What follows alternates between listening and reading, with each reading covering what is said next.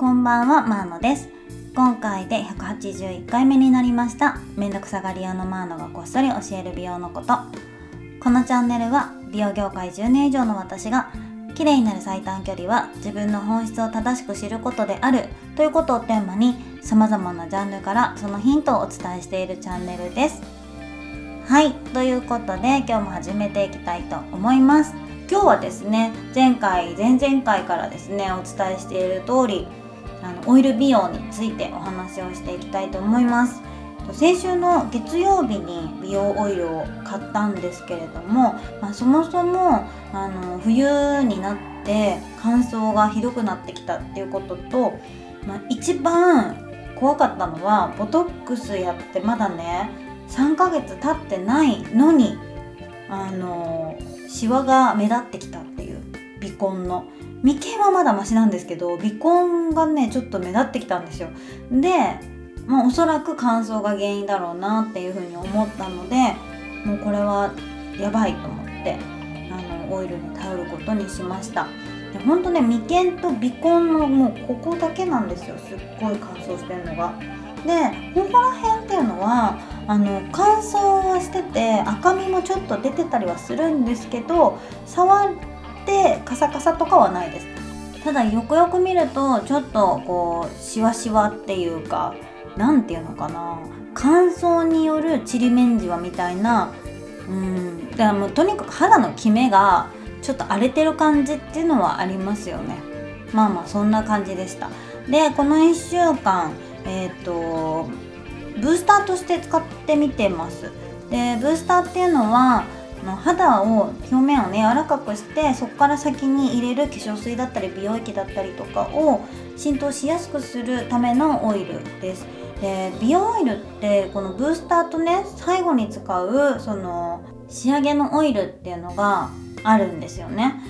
で両方使えるものもあるんですけれども比較的どっちかだけに特化してるっていうのが多いような印象を受けました。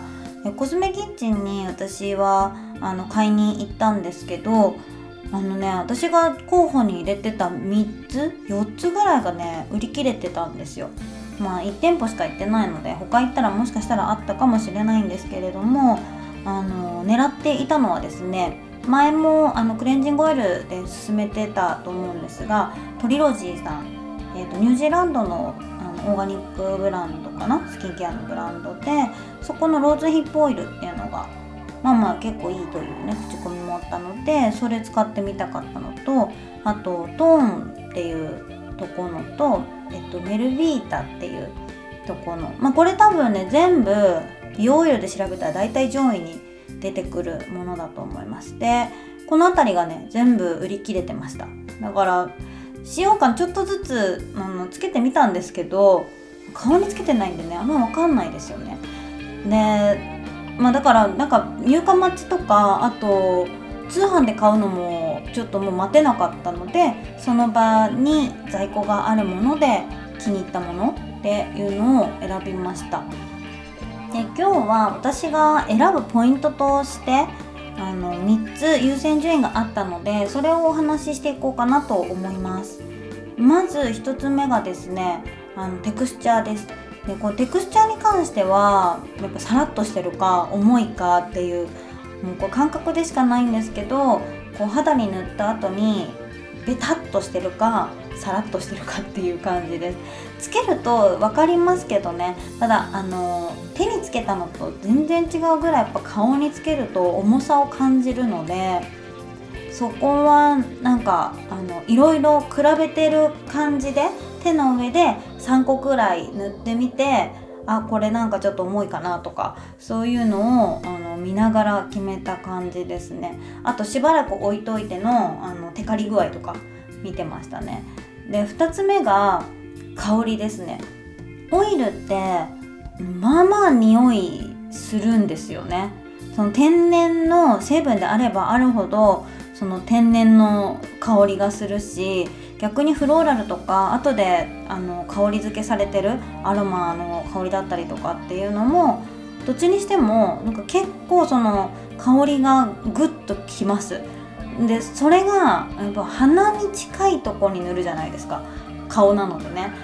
それがねあんまり好きじゃないとやっぱ使わなくなるんですよね。なのであのしっかりと香りを選びました。あのもう一つその候補に入ったファミュっていうところのオイルもテクスチャーは良かったんですよ。でも香りがねめっちゃフローラルの香りだったんですよね。でそれでやめました。あとアロマの香りがちょっと強いなと思ったのはシゲタともう一つあったんですけどそれもうん長く香るときついかなっていう感じだったんですよね。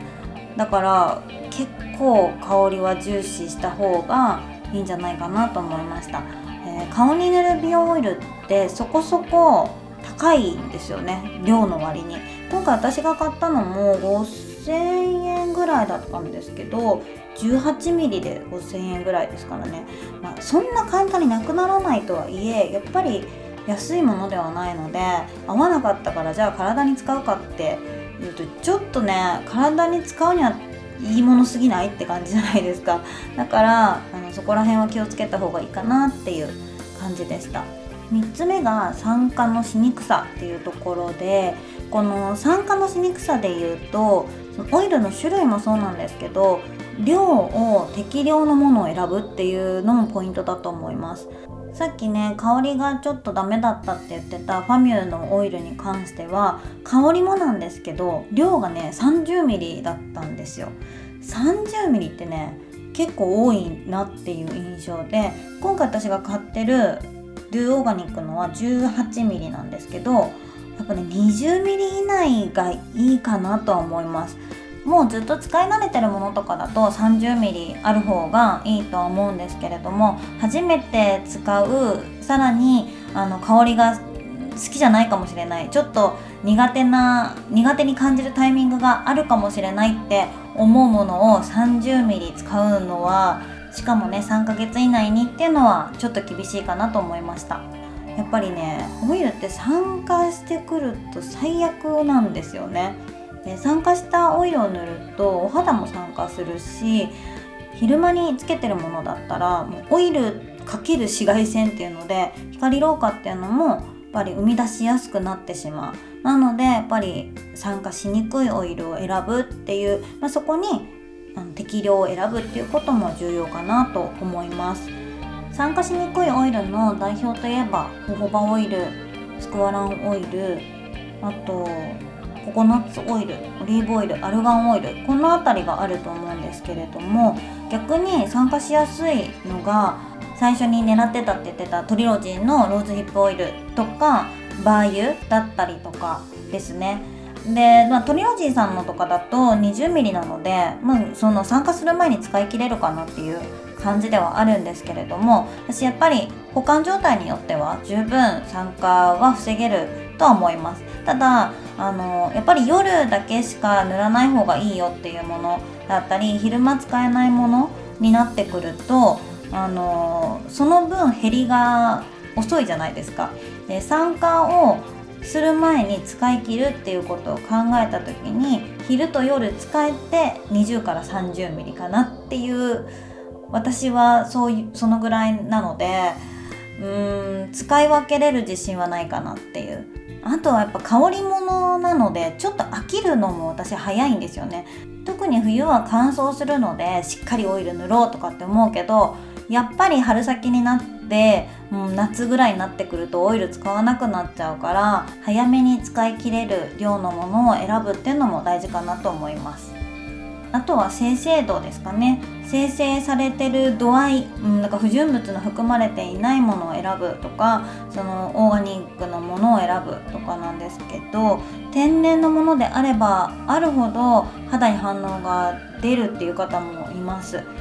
あとアーモンドオイルって敏感肌にもいいとはされてるんですけれどもあの敏感肌だけどニキビになりやすい方あと生理前になったらニキビが出てしまうとかっていう方はあのナッツ系のオイルだったりアルガンオイルもあんまり合わないかもしれないんですよね。でもブレンドだったりとか生成されてるものだったらもちろんあの使えるものも多くあります。だから単体オイルとブレンドオイルかだけでもだいぶ違うからやっぱ自分で使ってみないとわからないしもうそれかめっちゃ使ったことある人に聞くしかないですよね。やっぱりより多くの商品の種類を置いていてさらに店員さん同士でも情報共有がされてるっていうのはかなり強いと思うんですよね。お客さんからのフィードバックも多く持ってますしね。でネットの情報ももちろん全く信用できないわけではないけどやっぱりリアルな人からあの口頭で聞くものほど信憑性高いものはないんじゃないかなって思っているのでやっぱりお店で聞いてみるのが一番なんじゃないかなと思います。あとあのオーガニックの方がいいのかとかね未生成がいいのか生成されたものがいいのかっていうところなんですがこれもね好みだと思います。未生成のものの方が成分がそのなんだろうそのままのものが入ってるので効果が高いとはされてる。でもその分酸化しやすかったりとかさっき言ってたみたいに肌に何かの反応がまあ、だか植物アレルギーとかあの食べたもの食べるものでのアレルギーと同じなのでそういうのも出やすかったりするんですよね。その点生成されてるオイルっていうのはそういうトラブルっていうのは起きにくかったり酸化のしにくさっていうのもあるけどあの期待できる効果っていうのがまたちょっと違ってくるのかなとは思います。えー未生成も生成もオーガニックがあったりするのでもうここら辺ってもう使ってみるしかないんだろうなと思います。えー、私は全部ね使い切れる自信がないのですごいいっぱい並べてこうなんか1個ずつ試して比べてっていうようなことはしなくてうーんやっぱ2ヶ月とか連続して使ってみてどうだったかっていう感じなのでここで紹介するのも、まあ、多分夏までしか使わないので今回のともう1個か、まあ、多くて2個ぐらいになるんじゃないかなとは思います。なので一つのね情報として参考になればいいかなと思いますし、まあ、それを踏まえて自分で自分に合うオイルを見つけていただけるといいんじゃないかなと思いますそして今回私が買ったですね Do オーガニックっていうあのオイルなんですがこれはブレンドです。有機付き味噌オイルボラージ種子油国産の米胚芽オイルに加えてスクワランと有機植物オイルを独自バランスで配合っていう完全にブレンドオイルです。私はここのブランドほんと知らなかったんですけど調べてみると完全にメイドインジャパンで日本で立ち上がったブランドです。でもヨーロッパとかのねオーガニックっていうのをしっかり研究されて日本のオーガニックブランドを立ち上げたっていうあの経緯があるのででそれでねエコザートっていうそのヨーロッパのオーガニックの認証も取ってたりするんですね。でオーガニックの認証の中でヨーロッパが一番取るのが難しいとされていたはずなんですよ。だからそれを取ってるっていうこととか、まあ、そこにしっかり勉強しに行ってさらにその上で日本人の肌に合うものを国産であのオーガニックのものを作っていくっていう風にしているブランドさんなのであの信用できるなという印象を受けました。私がねやっぱインド行って思ったのはインドで売られてる化粧品って日本人の肌にはやっぱちょっと合わないなって思ったことと、えー、実際にやっぱ海外の人の肌と自分の肌比べてもやっぱ全然違うんですよ。表皮の厚さがやっぱ違うのであのやっぱ日本人は韓国とかの方がやっぱ肌質は近いですよね中国とか。アジア人の肌質なのでやっぱり韓国の化粧品とかの方が合うっていうのはまあほんと一理あるなっていう感じなんですよヨーロッパとかねアメリカとかあのオーガニックっていうもの自体のあの歴史は長いんですけれどもやっぱりその国の人たちに合うものとして売られているのでそういう意味で言うと海外のものよりも国産で日本人の肌に合うようにって作られてるものの方が安心して使いやすいんじゃないかなっていうふうには思います。これは保存状態とかもあの日本の気候に合わせたあの注意書き書いてくれてると思うんですよ。寒い国とかだともうなんだろう暑いところで保管することなんて想定されてないのでなんかそんなことも書いてなかったりしますし逆に暖かい国というかねインドとかで買ったものでこうやって保存してくださいみたいな書いてあった記憶がないですだからそれぐらいねやっぱ国によってその表記も違うじゃないですか。だからあのメイドインジャパンを選ぶっていうのも一つの手なんじゃないかなっていうふうに今回思いました、まあ、それで言うと私が今回買おうと思ってあの今回見送ったワフィットもやっぱり森田敦子さんっていう方がいてその方のこだわりがもう溢れ出てるブランドなんですよねワフィトって。だからなんか香りがあんまり好みじゃないなってちょっと思っても使いたいっていう気持ちの方が上回るのはあります。だから香りでねドゥオーガニックの方が私は全然好きなんですけどなんかブランドの思いとかあの他の商品の好みで言うとまだ今のところワフィトの方が好きなんですよね。好きっていうかね信用してるっていう言い方の方が正しいかもしれないですね。クレンジングオイルもあとデリケートゾーン用の美容オイルも使っててやっぱり好きだなって思えるのでオイルというその一つのねカテゴリーで考えた時にクオリティが高いというふうに私は評価をしているのでこのデューオーガニック使い終わったら、うん、買ってみようかなというふうには思ってます。まあ、ただ1点だけあの懸念点を言うと高いあのワフィトの美容オイルは。デリケートゾーン用のねインティメイトオイルもそうなんですけど両方とも8800円なんですよ 30ml でうんちょっと高いかなっていうのはありますよね。だからガシガシ使いたい時はちょっとこってりであの量少なめのにしようかなってなっちゃうのもしょうがないかなとは思いますね。まあでもそんな感じでですね美容オイルのお話をしてきたわけですがいかがだったでしょうか？美容オイルをまだ使ったことがない方もあのいると思うんですけど30代入ってからやっぱ肌のね油分っていうのはもう減ってきてるなっていうのはすごい思うんですよね。なので20代はまだいいと思うんですけど30代以降っていうのは冬の時だけでも夜だけでも美容オイルっていうのを使ってみるスキンケアはおすすめじゃないかなと私は思ってます。皆さんのおすすめの美容オイルとかあったらぜひぜひまた DM とかねレターで教えていただけると嬉しいです。